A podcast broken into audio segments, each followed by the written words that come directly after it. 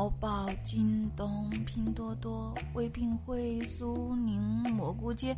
哎呀，这怎么选呢？嗨，你在干嘛呀？我在比价格呀，不知道哪家便宜呢。哎，别想了，告诉你个好地方，关注新密会，直接进入领券中心就可以同时货比六家了。哇，真的吗？当然是真的，不仅可以货比六家，而且任何商品在这里都可以领到优惠券。同样的东西，你可以买到全网最低的价格。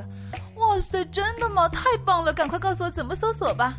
好的，马上搜索微信公众号“新密会”，注意是亲亲的“新”，闺蜜的“蜜”，新密会送你当礼物，拿走不限。哦，太感谢了，么么么哒！哎，我的初吻呢？新密会最实惠。本节目由喜马拉雅独家播出。Hello，亲爱的们，大家好！祝大家节日快乐，小朋友们、大朋友们节日快乐。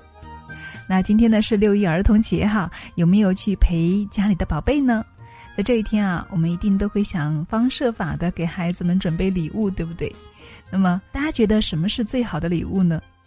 我们可以在节目下方一起留言来探讨一下哈。我想我们会给孩子准备，比如说衣服啊、玩具啊、学习用品啊等等这些，对不对？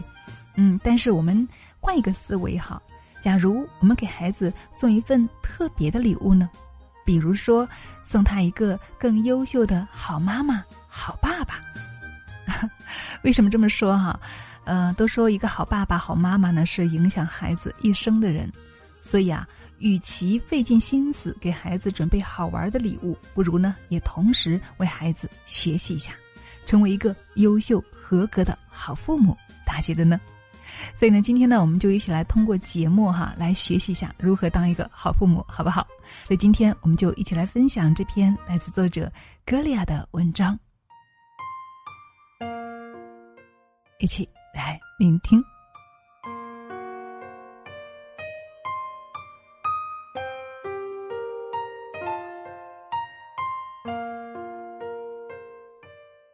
给孩子最好的教育，就是小时候给他扎针，长大后给他吃饱。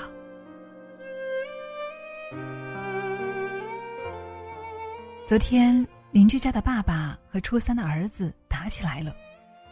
进入青春期的男孩壮得像头牛，爸爸被他推得东倒西歪，无奈之下，妈妈慌里慌张的报了警。等警察拉开父子俩。孩子激动的又哭又叫：“你先打我的！”一问原因，竟是孩子不服父母管教惹的祸。父母听说儿子最近和女同学走得近，担心他早恋影响学习。吃饭的时候动之以情的给孩子讲道理，可是孩子听了几句就不耐烦了，和妈妈顶嘴，还恶劣的摔了碗。爸爸气得不行，扬手就教训他。谁曾想，这一次孩子还手了，打的爸爸是措手不及。妈妈呜呜的哭着：“哎呀，我这是养了个什么东西啊？供他吃，供他喝，还供出个祖宗来了。”是啊，管教孩子从来不是一件容易的事情。《镜子》是中国第一部深度揭露家庭关系的纪录片，其中有一位妈妈和儿子的关系特别糟糕。他说：“孩子，你已经很久没有叫我妈妈了。为人父母，有时候也真的是挺委屈的。明明是为了孩子好才严加管教的，可是拼尽了全力，孩子反馈的却是更多的叛逆和反抗。父母给出的是爱，可为何收获的是孩子的恨呢？其实啊，是因为父母管错了时间。”管教的勇气里面有句话是这样说的：教养孩子最幸运的事情是小时候给他扎针，长大后给他翅膀；最怕小时候没管教，长大后翅膀硬了，却想管也管不住了。有句话说，管教孩子一定要趁早。同事就遇到这样的困惑。小时候不舍得管教孩子，现在啊，他们一家已经拿十岁的儿子没有办法了。前几天孩子闹着要买一千多元的遥控飞机，他拒绝了。刚给你买一个，怎么又要买？孩子立马就瘫倒在地上撒泼打滚儿，同时气得不行啊，打了孩子屁股。可是谁曾想，孩子嚎哭起来：“救命啊！快帮我报警啊！有人殴打未成年人了！”直到飞机在手，孩子才肯罢休。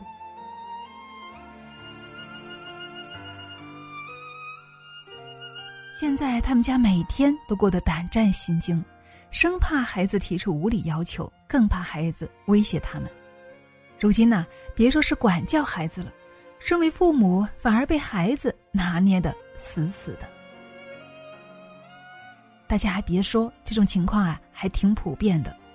研究调查发现，五岁的儿童对权威的服从，主要出于行为定向，害怕被惩罚，以及身份定向，对方是大人的身份的考虑。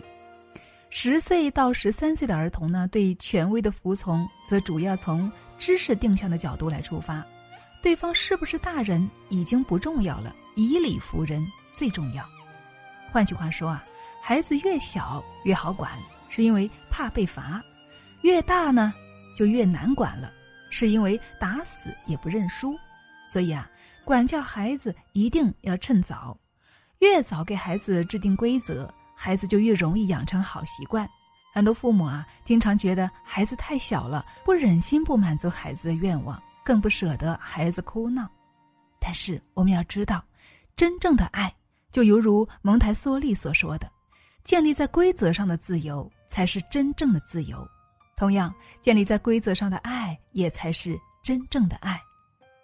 有位早教专家传授过不让孩子沉迷电视的技巧，首先。当然是家长以身作则，少看电视。其次呢，给孩子立规矩，越早越好。专家说，他孩子两岁多第一次看电视时，他就立规矩，只能够看三级动画片。孩子当然不愿意了，他就强行关掉电视，孩子自然大哭。奶奶心疼孙子，哭得我心都痛了。由着他多看一会儿有什么关系啊？专家不管。就是温柔坚定的要求孩子执行规则，也就是哭了两三回，孩子接受了规则。到现在啊，每次看电视看完三集就自觉的关掉，因为心疼孩子，就由着孩子的任性，关系真的很大。今天你由着他，三岁的孩子会知道，只要我哭，你就会让我多看一会儿电视。明天呢？由着他，五岁的孩子就知道，只要我闹，你就会给我买玩具。十岁，孩子离家出走；十五岁，孩子或许就敢用自杀来威胁父母了。年龄越大，孩子就越敢试探父母的底线，直到开始蔑视父母的管教。所以说啊，父母没有边界的爱，对孩子来说就是放纵的伤；父母没有规则的给予。对孩子来说，就是最可怕的事情。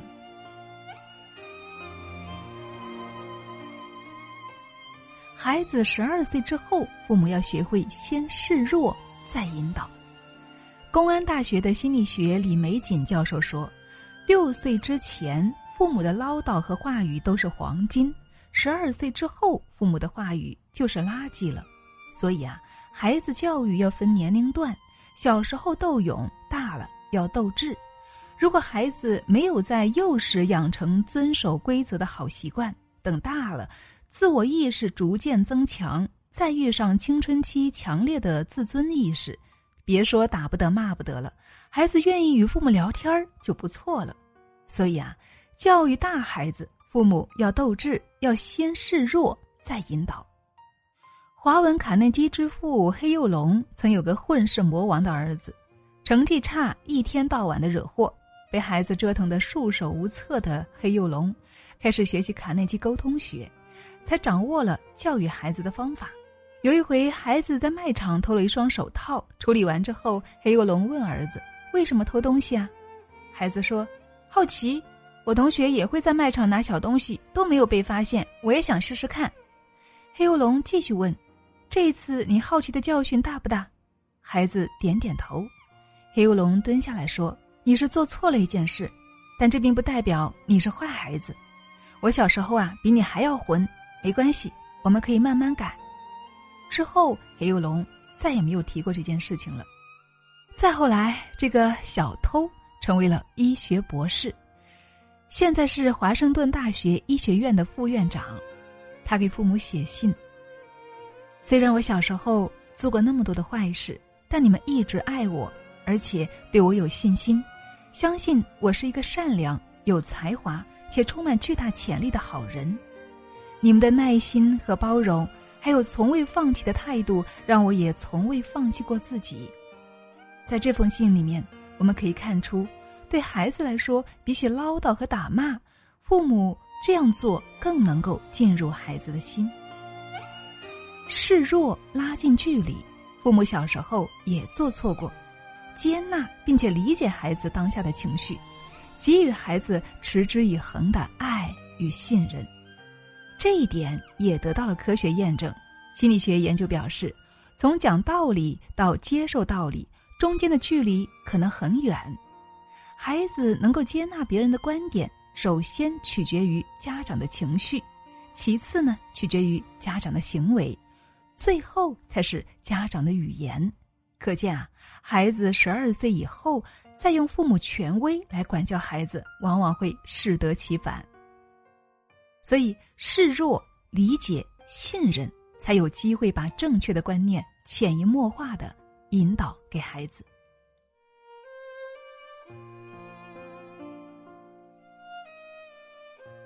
撰写《爱在左，管教在右》的育儿专家金运荣对儿子就是幼时严格管教，长大后给他翅膀。孩子小时候啊，他信奉当下管教。有一回，他儿子在餐桌上乱扔青菜，爸爸马上把孩子带出去管教二十分钟才回桌。孩子大后，他提倡退一步做引导。他在儿子十几岁时，把他送到国外读寄宿学校。十五岁那年放假回来，孩子和妈妈说：“我亲过六个女孩。”金老师回忆：“我当时吓得差点从凳子上摔下来，但是他选择母子深情的对谈，最后问：‘你知道亲过以后就不能够继续再做其他什么了吗？’儿子回：‘放心，我知道，我又不是傻瓜。老师说了，我们现在还小，还不能够负责任呢。’很多父母会质疑金老师的管教方式。”竟然如此放任孩子，金老师却表示：“我们选择了一种让自己寂寞却放手让孩子成长的方式来爱他，而他呢，也因为心里满载着父母的爱和信任，展翅高飞，成为今天如此优秀的年轻人。事实上啊，从小被严格管教过的孩子，长大后也值得父母放任引导；从小未被管教过的孩子。”长大后的管教之路只会困难重重，亲子关系会愈发的艰难。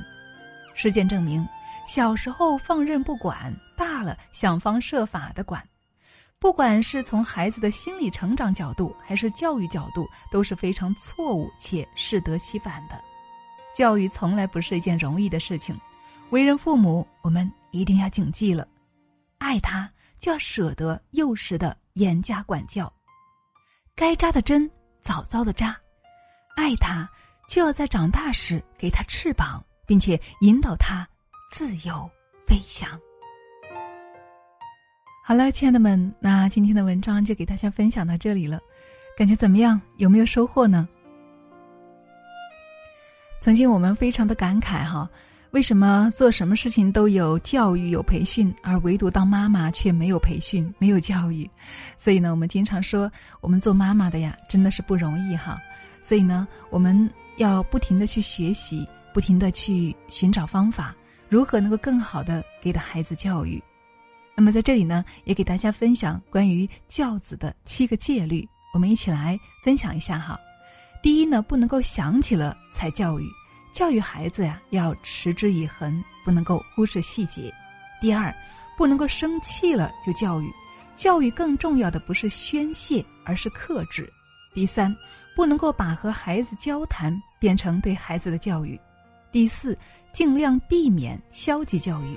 第五，尽量避免在孩子吃饭和睡觉时进行教育。